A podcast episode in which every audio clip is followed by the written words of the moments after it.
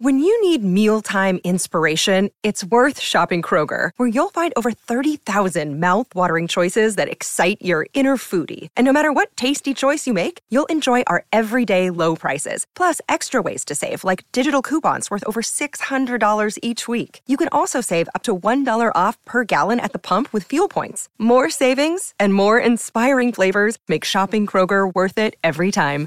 Kroger, fresh for everyone. Fuel restrictions apply. Another day is here, and you're ready for it. What to wear? Check. Breakfast, lunch, and dinner? Check.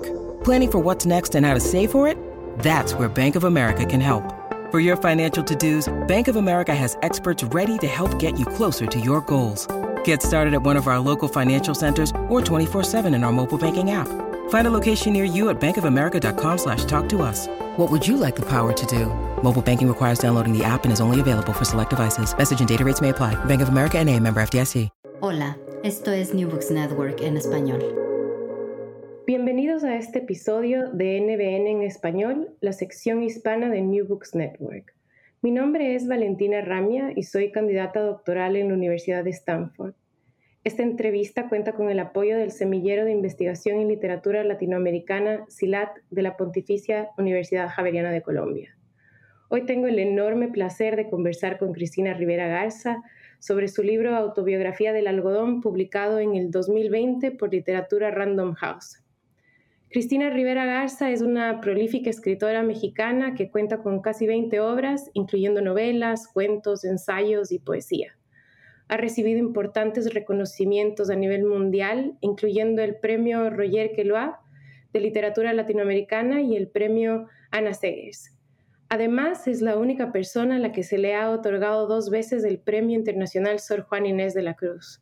El año pasado fue una MacArthur Fellow y hace poco tuvimos la suerte de tenerla en Stanford por un semestre.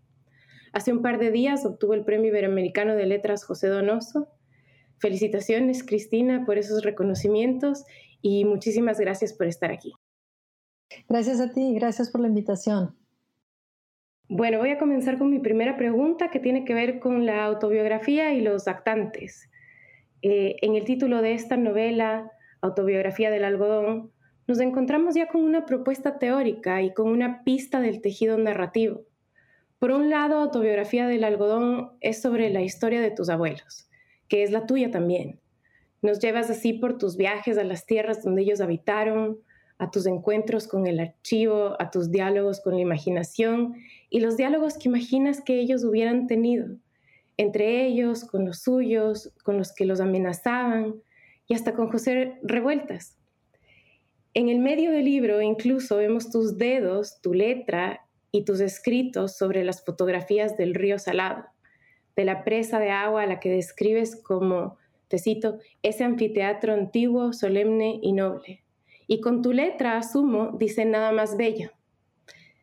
Estás presente en cada parte del libro, pero no necesaria y solamente en primera persona, sino en la memoria, en tu voz cerca de esos otros de los que cuentas para contar de ti. Y por otro lado, con el título y en la escritura, te alejas del antropocentrismo, ya que esta es la autobiografía de un agente no humano el algodón en la frontera norte de México, que señala a vidas de otros actantes, que como los describe la teoría del actor red o actor network theory, coexisten entre sí, creando redes de relaciones que están en constante transformación. Cuéntanos cómo estos agentes, entre ellos el agua, la huelga, el movimiento, el tiempo, el desierto, los rumores y hasta una sandía, son parte de esta red en la que se escribe la autobiografía del algodón. Bueno, antes que nada, qué, pregunta tan interesante y qué atención al detalle. Este, me ha parecido genial la manera en cómo has contextualizado la pregunta, eh, que tiene la virtud de tocar tanto cuestiones muy concretas como elementos, digamos, de, argumentaciones más amplias que atraviesan el libro. ¿no? Una cosa antes de la, respuesta como tal, sabes que la, escritura que aparece sobre las fotografías en, eh, en, el río Salado es de hecho escritura directa de José Revueltas. Eh, Vega Sánchez Aparicio, quien me ayudó a hacer todo este palimpsesto de imágenes, y yo le pasé fotografías de los archivos de José Revueltas que, que revisé en la Benson Collection en Austin. Y, ella eh, fue sacando pedacitos de esa, de esa letra y nada más bello está escrito, eh, bueno, tuvo que buscar cada una de estas palabras en todo lo que le mandé para formar esa frase, que es una que José Revueltas repite bastante en su novela El luto humano, con la que estoy dialogando en este libro. Entonces, puedes ver ahí hay mucha mediación, mucha lectura y mucho también trabajo eh, con la tecnología, ¿no? Para lograr esa presencia material de José Revueltas en el, en el texto en cuanto tal. Qué lindo detalle ese que nos cuentas. Sí, sí, Entonces este es un collage. Es un collage, así es. Mm, está, está el pasado, ¿no? Está la, la, la, fotografía del original, está la fotografía contemporánea, este, están mis dedos, eh, tienes razón, que son los que sostienen, y las palabras que vienen directamente eh, seleccionadas de, de, los cuadernos que yo leí, les tomé fotos en la Benson Collection y que Vega Sánchez Aparicio después fue, fue juntando otra vez, ¿no? Entonces el libro está lleno de ese tipo de, de collage, eh, de esa estrategia de collage, no solo a nivel de las imágenes, sino como has dicho, a nivel de texto también. Uno de los grandes retos cuando atendemos a, al llamado urgente del capitaloceno y le tratamos de poner atención, lo digo, en el, este, este nosotros se refiere a escritores, este, eh, creativos, como se dice en Estados Unidos. Pero uno de los grandes retos, eh, creo yo, es eh, tratar de escribir no sobre, sino con estos elementos del territorio, presencias o seres humanos y no humanos, animales, plantas y también seres animados e inanimados que pueden incluir a las rocas y al suelo el, gran, la gran tentación, lo que ha ocurrido frecuentemente en el pasado, es que se, hacía una especie de personificación de estos, de estos seres, se les humanizaba, ¿no? se les volvía a regresar al circuito del antropoceno, eh, sin, eh, quiero decir, al circuito antropocéntrico, ¿no? se les volvía humanos de alguna manera. Y esta humanización eh, eh, se percibía con, un cierto grado de, de,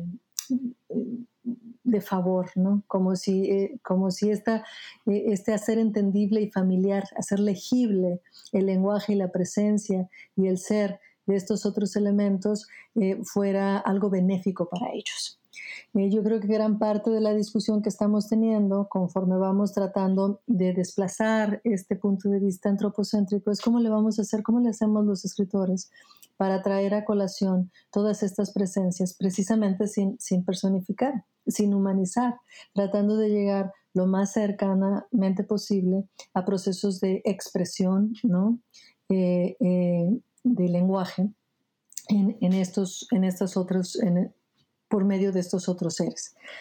Y aquí la cuestión es que, eh, que para poder hablar o entender, por ejemplo, el algodonés, si es que así se llama el idioma del algodón, pues es necesario eh, aprender, eh, estudiar, excavar, investigar en todo caso.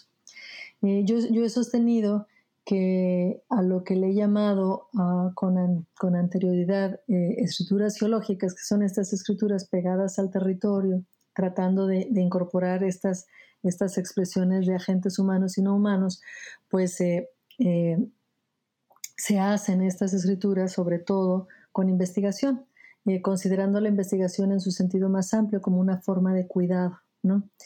Entonces, creo que para aproximarnos a cada uno de estos, de estos elementos, en mi caso, para poder entender al algodón, pues tuve que hacer un trabajo de, investigación, ¿no? Largo. No importaba que mi familia estuviera relacionada con el área, que habláramos un idioma, que compartiéramos el mismo apellido. Es decir, eso poco tenía que ver, ¿no? La identidad en ese sentido poco podía ser eh, para realmente investigar y traer a colación ese lenguaje del algodón. Eh, entonces aquí eh, lo, que, lo que hay es por detrás del libro, en la estructura del libro, es pues bastantes años de, investigación con documentos, con archivos locales, regionales e internacionales, eh, con, entrevistas, con lectura de, mucho trabajo, de muchos libros también científicos, de agronomía, por supuesto, porque estaba tratando, puesto que no iba a lograr capturar el lenguaje del algodón directamente, lo que intenté fue trabajar muy de cerca con lo que estoy pensando, imaginando que son las traducciones que nos hemos inventado del lenguaje del algodón. Entonces, las personas que escriben y están al tanto de, los químicos, por ejemplo, que saben de fertilizantes, eh, eso es parte de, alguna traza material del lenguaje del algodón. Los agrónomos, los que hablan de suelos, los que hablan de la atmósfera, eh, los que hablan socialmente ya después de la huelga, de las movilizaciones eh, o de la política en general, la distribución de tierra, la, reforma agraria o incluso las discusiones mucho más amplias eh, respecto al lugar de la frontera, el, cómo este experimento con la producción del algodón que, al que yo le pongo atención especialmente eh, desde mitades de los 30, de 1930 en adelante, eh, pues es, es ir, creo yo, tratando de escuchar por reflejo indirectamente eh, esto que si tuviéramos todo esto junto, tal vez podríamos llegar a elucidar este lenguaje del algodón en cuanto tal. Pero para, para hacer eso, pues claro, hay, que, hay que ir poniendo cada una de estas relaciones que son muy complejas a la vista. Entonces, para hablar de, algo que parecería ser un pequeño hecho en la historia, eh, se hace la reforma agraria, se lleva a cabo, se ejecuta la reforma agraria después de la, de la gesta revolucionaria en México eh, a inicios de de los 30, eh, mientras hay una discusión sobre qué es la frontera y cómo hay que defenderla, por ejemplo. Y hay ahí una presencia, un agente, ¿no? Ah, algo que podríamos denominar como un evento eh, respecto a la frontera.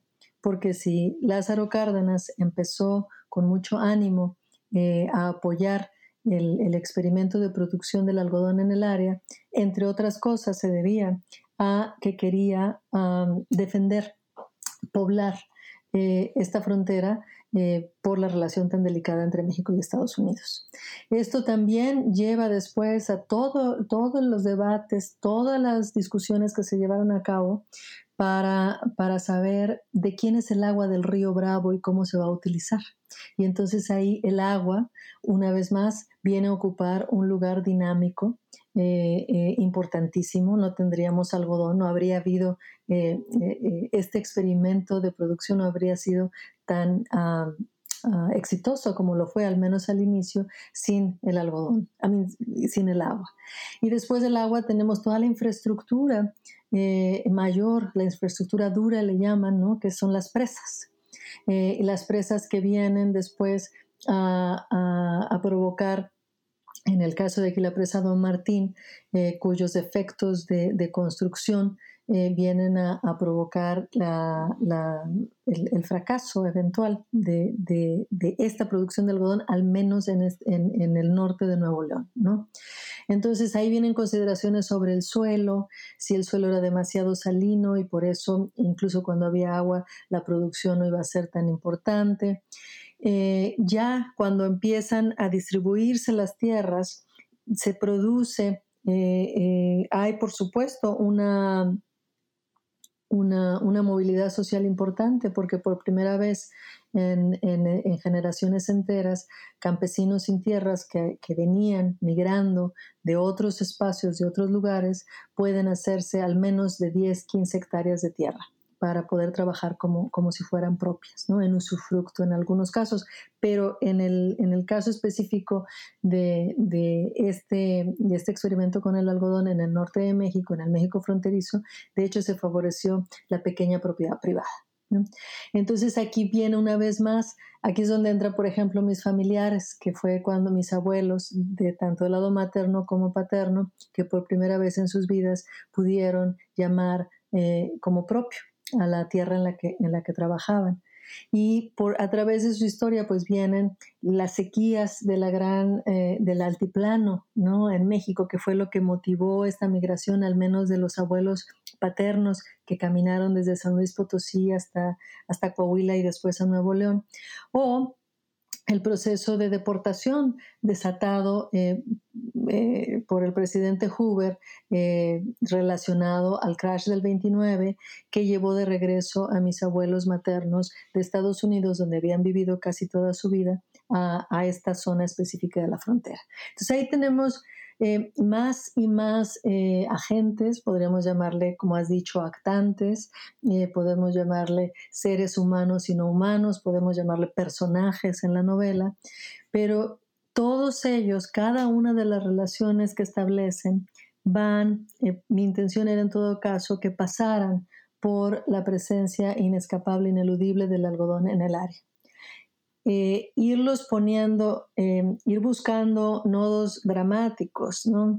ir construyendo una, especie de, de, trama, ¿no? de, narración que nos que permitiera también ir jalando la, atrayendo la atención de las lectoras, pues bueno, eso es parte del trabajo de escribir esto, que en efecto creo que lo describiste muy bien, es una novela, yo la veo como una novela. Eh, en la novela caben muchas formas. Eh, la novela es una, una, de hecho, una estructura muy flexible, lo ha demostrado a lo largo de la historia. Y aquí la novela admite eh, discursos desde la no ficción, incluso presencias documentales. Eh, pero el, anfitrión de la novela, este, quien los pone todos juntos a funcionar, en efecto, aquí es sobre todo la ficción. Es, eh, esta historia eh, de migración que, que, se entrecruza con la historia dramática, con la historia poderosa del algodón a inicios del siglo XX, justo en la frontera entre Tamaulipas y Texas. Muchas gracias. Creo que para quienes, eh, quienes tienen esa, eh, quienes tenemos esa pasión por la lectura y la escritura van a ver que este tejido del que tú hablas, narrativo también es, eh, es alucinante y es, em, es, es, fascinante imaginarse también cómo lo construiste. tiene, tiene tantas partes, tiene tantas aristas, es una estructura que uno la, piensa al reverso y, es, eh, y le acompaña a uno mientras lee la novela. Eh, quisiera preguntarte ahora sobre el archivo.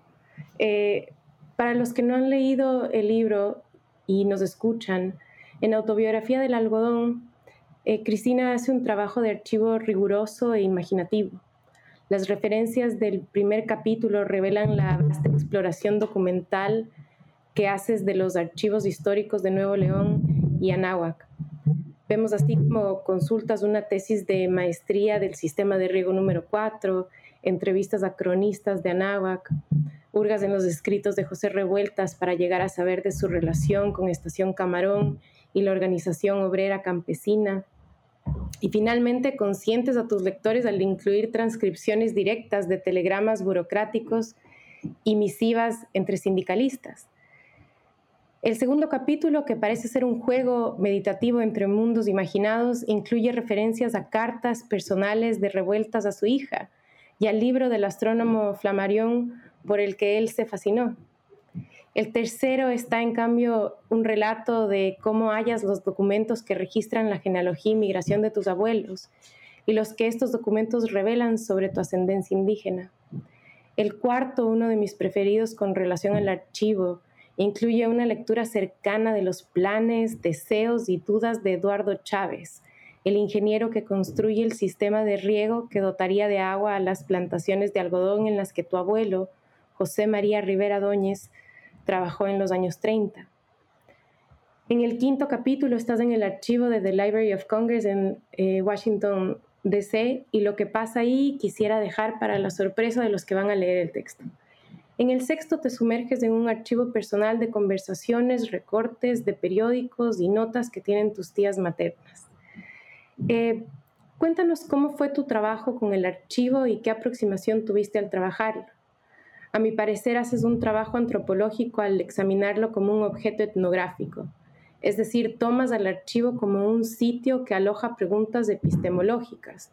Me refiero a preguntas tales como a quién y cómo se otorga autoridad para determinar qué saberes se inscriben en la historia y cuáles son descalificados, o qué criterios sociales otorgan virtudes epistémicas, y dónde se validan experticias. Los manejas además como un objeto que indica, tal vez entre líneas, y en lo que no está escrito, qué tipo de historiografía se inscribe en documentos oficiales y cuáles hechos llegan a ser considerados datos certeros, alineados a verdades formuladas como incontestables. También vemos en tu aproximación con el archivo un registro de jerarquías afectivas, de imaginarios incómodos, de intimidades postergadas. ¿Nos puedes dar un ejemplo de ciertas preguntas que te hayas planteado al trabajar con alguno de los materiales que, he mencionado? ¿Qué asombros tuviste? ¿Qué archivo cambió tu forma de cómo se escribía el libro? Ah, mira, fíjate, este, esa es una de las preguntas que, que, más me gusta responder, que tiene que ver con mi relación con los archivos, que como bien sabes es bastante larga. Pero antes de llegar ahí, otro comentario. Me encanta que le pongas atención aquí, en, en el mismo cuerpo de tu pregunta, a Eduardo Chávez, el ingeniero Eduardo Chávez, hermano, por cierto, de un músico muy famoso en la historia mexicana de Carlos Chávez, que es mucho más conocido que él, que Eduardo. A mí eh, me parece que hace tanta falta una biografía más amplia, más específica sobre Eduardo Chávez, eh, el trabajo que hizo en la frontera, pero después también en el Papaloapan. Este, ya, ya el trabajo después como secretario de, recursos hidráulicos, eh, me parece que es una de esas figuras discretas pero fundamentales a lo largo del siglo XX. Eh, tuve la fortuna, de hecho, estando en Stanford, de encontrar ahí a, Aurora Gómez, que había sido directora del, Archivo General de la Nación, y ella me dejó saber que eh, la hija de Eduardo Chávez había regalado una, el archivo parte del archivo de la familia eh, a, la, a, la, institución, al archivo general, y entonces me, me pasó eh, eh, los índices y, y, me puso en contacto, de hecho, con la hija de, de Eduardo Chávez, que fue una profesora eh, distinguida en la UNAM hasta hace no mucho tiempo, ¿no?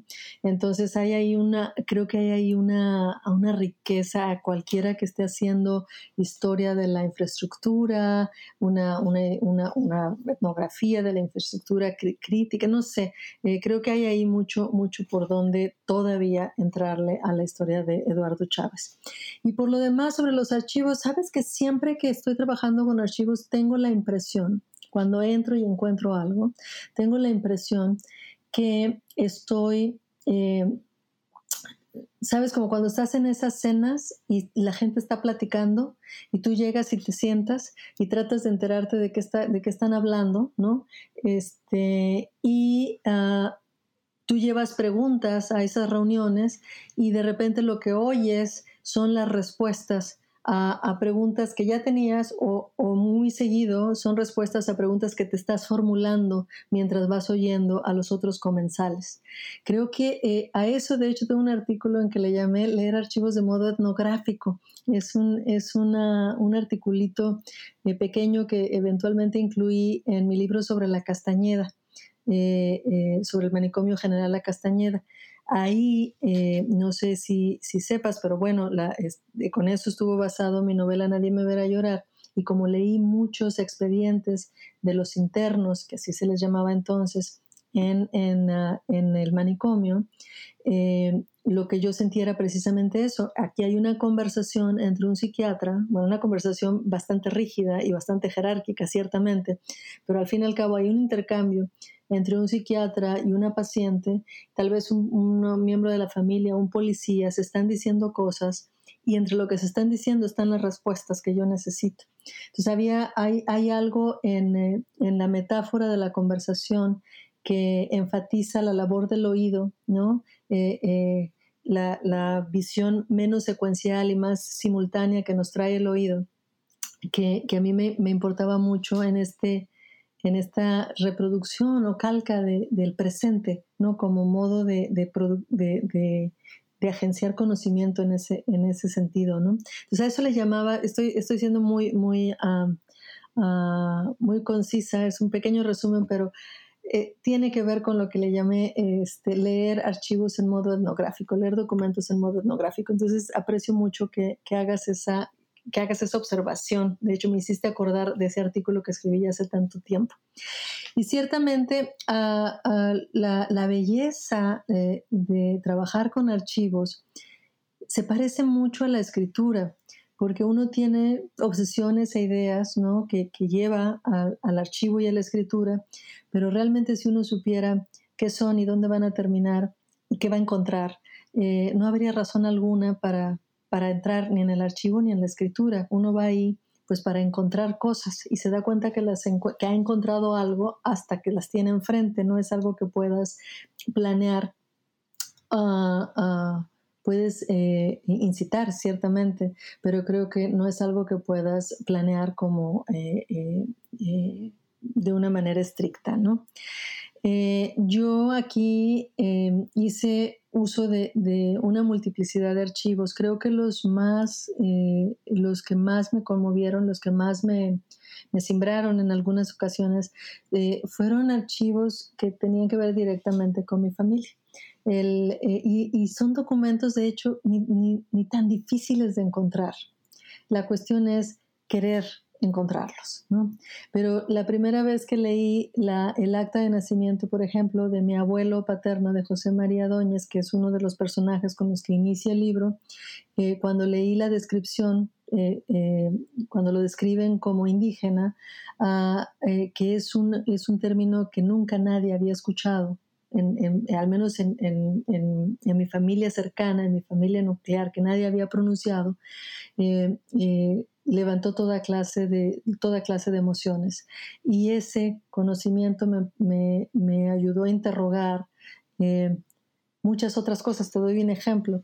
Cuando yo leí la novela de José Revueltas, El luto humano, que muchos han leído este, en clave política, ¿no? Eh, eh, muchos han interpretado como una gran meditación acerca de la muerte, pero pocos han, ah, recalcado el hecho de que es una novela fronteriza, ¿no?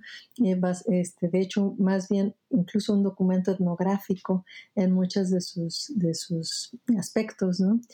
Ahí, en este libro, José Revueltas eh, tiene un capítulo, tiene varios capítulos en los que habla de los trabajadores agrícolas como indígenas. Y yo leyéndolo es al inicio dije, esto es José Revueltas, el chilango, ¿no? Bueno, él, nació en Durango, pero creció en la Ciudad de México. Dije, esta es una proyección mesoamericana de revueltas, no hay manera, o sea, está, está, hasta, está a 15 kilómetros de la frontera con Estados Unidos y los indígenas a los que se refieren no son Native Americans, son, son ah, ah, indígenas que eh, por descripción y por la manera en que los cuentan parecen todos del centro de México, Mesoamérica. Esa fue mi primera impresión. Cuando después ya vi el documento de, mi abuelo, dije, bueno, si él está descrito como indígena y seguramente muchos otros migrantes que vinieron de estas áreas atacada por la sequía y que iban hacia el norte, hacia las minas primero de Coahuila y después atraídos por la reforma agraria a otras, estas, a otras áreas, seguramente muchos eran indígenas, ¿no? O muchos habían nacido eh, y les habían dado un, acta de nacimiento donde habían puesto la palabra indígenas.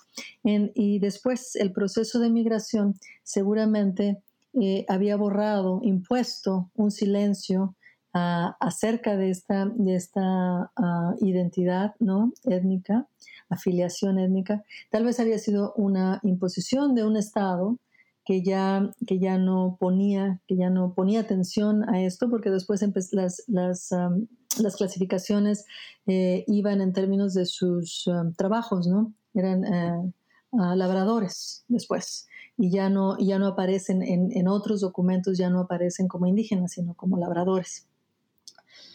Pero esto, pero porque José Revueltas estuvo en el área, porque estuvo escribiendo ahí, eh, el documento de mi abuelo me hizo pensar que tal vez esos capítulos de, su novela, eh, etnografía, no eran simplemente una proyección latino, eh, mesoamericana, sino realmente su capacidad de ver bien, concretamente, de hacer casi una radiografía de, esta afiliación indígena, incluso cuando la migración había borrado, te digo ya por imposición o tal vez también por estrategia de sobrevivencia de los mismos migrantes, no sabemos, no tengo pruebas para contestar eso en este caso, pero sabemos que son estrategias que se han utilizado históricamente. Eh, entonces me hizo pensar este descubrimiento del, de, de este documento en, otra relectura, en una lectura distinta a mi primera lectura de José Revueltas y luego entonces al proyecto en general, ¿no? Y lo mismo pasó cuando encontré el, el, ah, el, acta de matrimonio, del tercer matrimonio de mi abuelo, que es donde se menciona otro término muy, no tan raro en la época, era 1921, si no me equivoco, eh, o 27 más bien, eh, anterior, estoy un poco, ahorita las fechas no las traigo claras, están ahí en el libro, eso sí, eh, pero ahí se dice eh, que es un matrimonio que se lleva a cabo a través del rapto. Y eh, digamos, yo intelectualmente sé, este, he, he, leído libros acerca de qué significaba y cómo se utilizó la figura del rapto muchas veces para que eh, los desposados pudieran llevar a cabo su voluntad en contra de la voluntad de los padres, por ejemplo, o para evitar gastos de iglesia y gastos de registro civil y cosas por lo tanto, por, por más o menos por, el estilo. Pero rapto ahora, en el contexto de lo que estamos viviendo, de esta creciente y más que cruenta guerra contra las mujeres, eh, eh, significa tantas cosas. Entonces a mí me hizo conectar y de hecho resaltar ah, la, tragedia que es parte de mi familia, que es el, feminicidio de mi hermana, que ocurrió en julio 16 ah, de 1990. hubo un momento de liga ineludible eh, de ese documento que estaba viendo y que puede tener otro tipo de interpretaciones este, basadas en, conocimiento histórico, pero que en la historia emocional y particular de mi familia me llevó directamente al asesinato, al feminicidio de mi hermana. Yo escribí en ese capítulo un par de párrafos al respecto. Era la primera vez que lo hacía ah, públicamente. Y bueno, el efecto fue tan grande. Uno uno cuando escribe ya no puede desescribir, ¿no? Ya está ahí.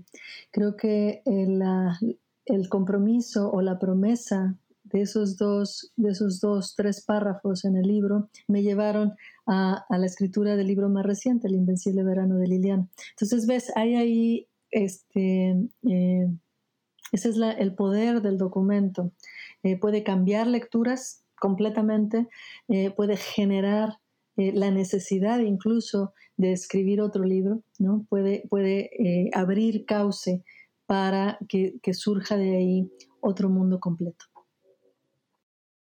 Sí, muchas gracias por esa respuesta. Eh, ahora te voy a hacer una pregunta sobre el nombrar y las taxonomías. Em, teóricas feministas, desde Judith Butler hasta Rita Segato, nos han enseñado que una deconstrucción feminista de discursos políticos patriarcales no significa censurar o negar sus términos, sino marcarlos, nombrarlos, exponerlos y desarmarlos, usarlos estratégicamente de manera crítica. No obstante, el idioma, como nos recuerda el postestructuralismo, siempre tiene un orden jurídico, regido por sistemas de inteligibilidad que oprimen al sujeto que tratan de contener en tu escritura vemos esta práctica irreverente. Por un lado nos cuentas de la violencia nominal.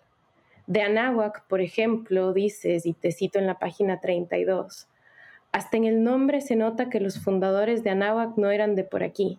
De Atl, agua, y Náhuac, rodeado, el topónimo viene del náhuatl y corresponde a una realidad del Valle de México y no esta chichimeca osca en la que estar rodeado de agua o cerca del agua no deja de ser un bonito deseo.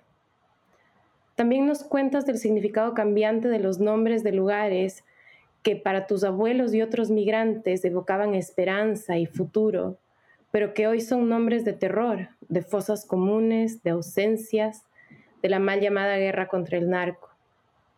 Por otro lado, resaltas la ficción taxonómica en identidades que nombras y desestabilizas, migrante, indígena, jornalero, precario, labrador, obrero, campesino, y hasta mestizo. ¿Puedes comentar sobre estas taxonomías en tu investigación para la escritura de este libro? ¿Qué es para ti esta práctica de nombrar y revertir los significados de lo nombrado? Y tal vez quizás más ampliamente, ¿qué otras deconstrucciones discursivas haces en autobiografía del algodón? Ya, bueno, nombrar usualmente es el, es el proceso que le toca hacer al vencedor, ¿no? Eh, los nombres que, que, van a ocupar eh, cierto número de años nunca son, rara vez son eternos, ¿no? Pero le corresponden a una visión del mundo y un ejercicio del poder eh, muy específicos. Cada nombre encierra detrás o cubre por, por, decirlo así, una realidad mucho más compleja hecha de distintas capas eh, especie, como una especie de, sedimentos, ¿no? Y en ese sentido me parece que, mi labor en, esto que estoy tratando de elaborar como escritura geológica es precisamente desedimentar. Y estoy siguiendo aquí muy de cerca una idea de, Catherine Jussoff ah, en este libro muy bonito que se llama uh, One Billion Anthropocenes, Black Anthropocenes or None, Ah, en el que hace un análisis crítico del origen de la geología y, los, y el origen de los cuentos que nos cuenta la geología, que son los orígenes de la Tierra, eh, introduciendo de manera fundamental este, conceptos y experiencias de raza, Ah, y, de desposesión. ¿no?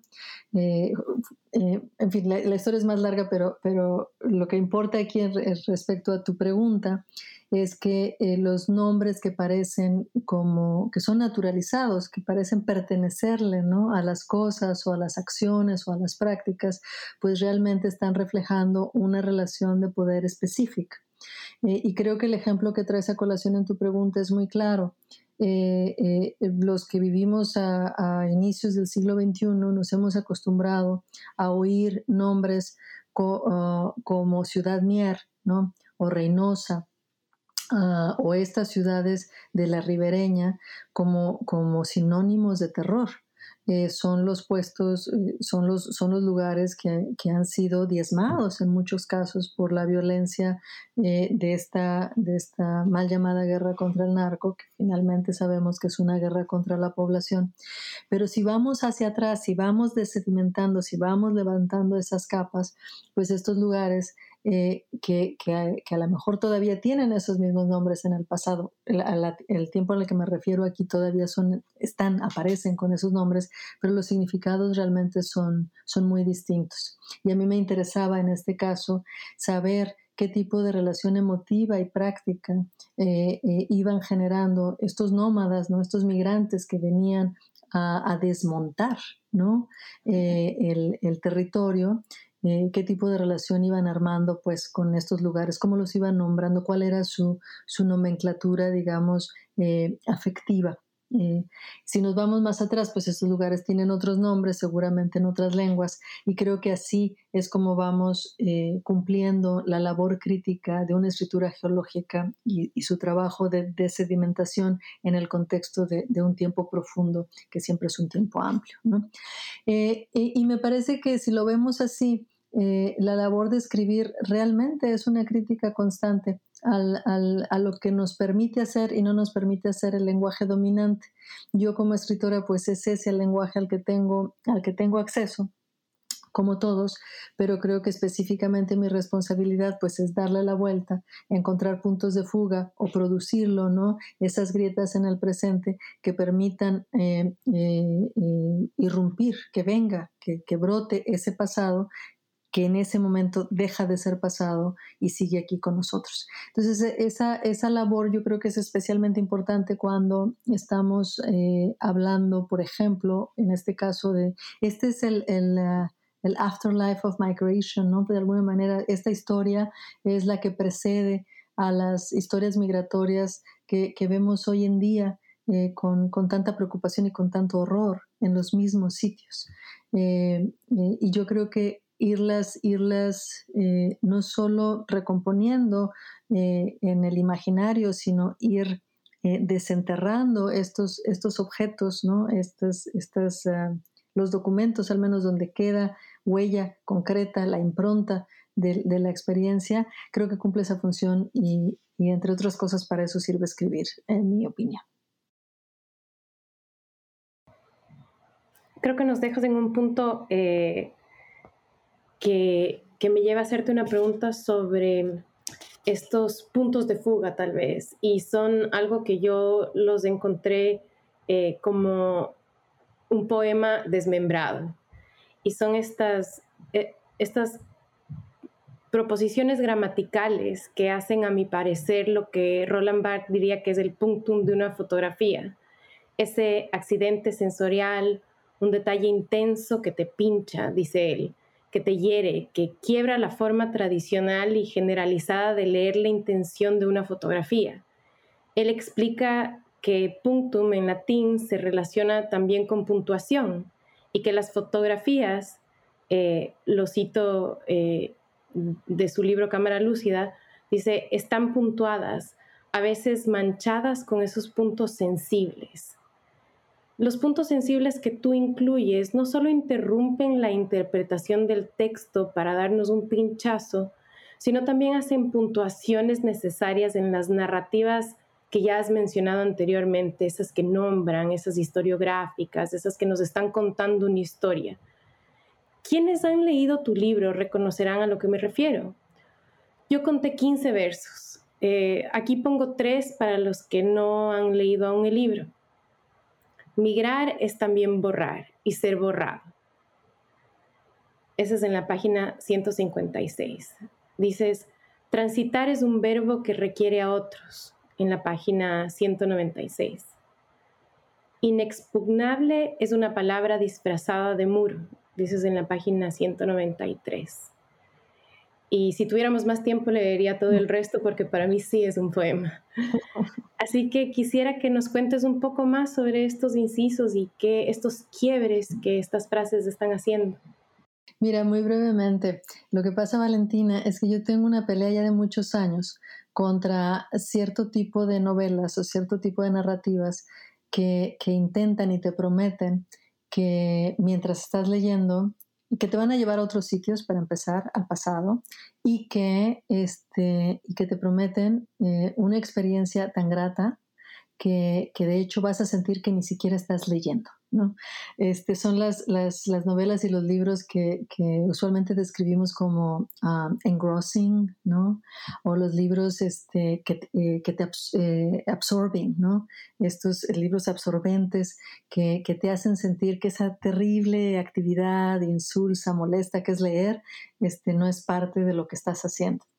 Y yo tengo una pelea con eso porque creo que leer es una, es una tarea muy placentera y creo que, eh, que, en mis libros yo no le prometo ni quiero prometer a los lectores un viaje al pasado.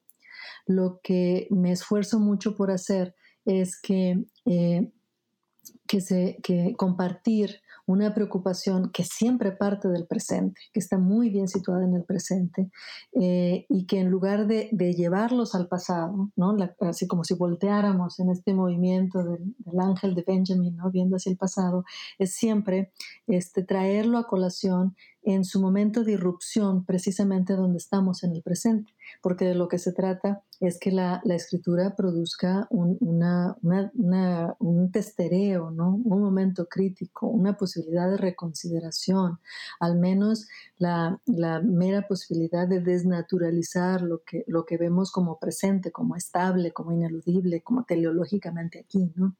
Entonces, mi manera, eh, he encontrado, según yo, varias maneras de hacerlo, pero parece que esta ha sido la efectiva, porque ya me lo han comentado varias veces, que de repente estás leyendo la historia y hay esa frase, ¿no? Inexpugnable, dijiste, es una, es una palabra, ¿qué? Es una frase con muros, una palabra que se disfraza de muro, una cosa. Disfrazada de muro. Y en ese momento el lector lo que dice es, bueno, esto, esto no es parte de, o sea, esto no es parte de la historia pasada, esto es algo que eh, el narrador o la narradora me está diciendo, o es la autora, o quién es. Hay un momento de duda acerca de, de la temporalidad misma del libro y de la relación que puedes establecer o no con narrador, personaje o autor. Eh, eso es lo que persigo, ese momento de duda, ese momento en el que eh, eh, eres forzado a regresar al presente y a saber con, con toda conciencia que estás leyendo, que eso que está enfrente de ti es un artificio que requiere de tu atención, de tu, de tu comunión, que es, que es un poco mi definición de la lectura, y, de, y del momento productivo y creativo que es la lectura también. Entonces, ya, están ahí un, poco para eso. Sí. Bueno, eh, finalmente quisiera eh, terminar esta entrevista pidiéndote que leas una sección de autobiografía del algodón. Y si quieres, explícanos por qué la escogiste. Eh, si no quieres, no. Mi intención es que eh, cerremos esto escuchando de ti las palabras que has escrito y que tu voz sea con lo que nos quedamos al terminar esta conversación. Así que con esto te agradezco muchísimo por estar con nosotros en este episodio de NBN en español y ojalá sigamos con estas conversaciones. Mil gracias Cristina y te escuchamos. Muchas gracias a ti, Valentina. Qué rico platicar contigo y gracias por esas preguntas maravillosas. Quiero leerles dos, dos, este, bueno, son varios cachitos que van a formar dos secciones. Eh, una tiene que ver con la llegada de, José Revueltas a, Estación Camarón y su encuentro con, con su posible encuentro con mi abuelo, este, José María Doñez. Y la segunda es una sección más adelante en la que vemos a José María Doñez y su segunda esposa regresando a, Coahuila después de haber participado en la revolución como, como soldado él y como soldadera ella. Eh, y lo escojo, este el primero porque creo que les va a dar una, idea más o menos del contexto y, las preguntas generales. Y este segundo lo escojo porque saben que yo escribí esta sección que tiene que ver con la gripe, con la epidemia de la gripe. Este, antes, mucho antes de que nosotros eh, empezáramos a enfrentar los retos del COVID-19. Eh, y me pareció a mí siempre bien interesante que casi, mi papá casi no sabía nada de su papá, pero una cosa que sí sabía, una cosa que él sí le contó y que mi padre se acordaba, era lo que había hecho durante la epidemia de gripe en Coahuila. Entonces eso nos dice, creo que nos dice un montón acerca de la poca relevancia que tienen hechos políticos que a veces los historiadores y los especialistas creen que son determinantes y la, la, increíblemente importante influencia que tiene todo aquello que te ataca el cuerpo, que te toca el cuerpo. ¿no? Y en este caso es la enfermedad y es la epidemia. Y esa, esa era el parteaguas en la vida de mi abuelo. ¿no? Entonces, ok, vamos a ver. Esto es eh, autobiografía del algodón, unos cachitos primero, otros cachitos después. Primero se escucha el ruido de los cascos sobre el suelo arenoso. Luego, agazapada y tensa la respiración, un resuello, un resoplido. La tierra blancuzca se abre y emergen así los huizachales con sus copas redondas y sus raíces bien hundidas en la tierra, los mezquites con esas ramas espinosas de las que cuelgan vainas estrechas y largas, y ahora, a inicios casi ya de la primavera, estas flores amarillas. El galopar no cesa, las cerraduras del caballo eluden las biznagas, que esféricas, coronadas de espinas bruñidas, aparecen aquí y allá en el camino, las flores blancas de la nacahuita, los correcaminos, las culebrillas. ¿No le habían asegurado que esto era un desierto?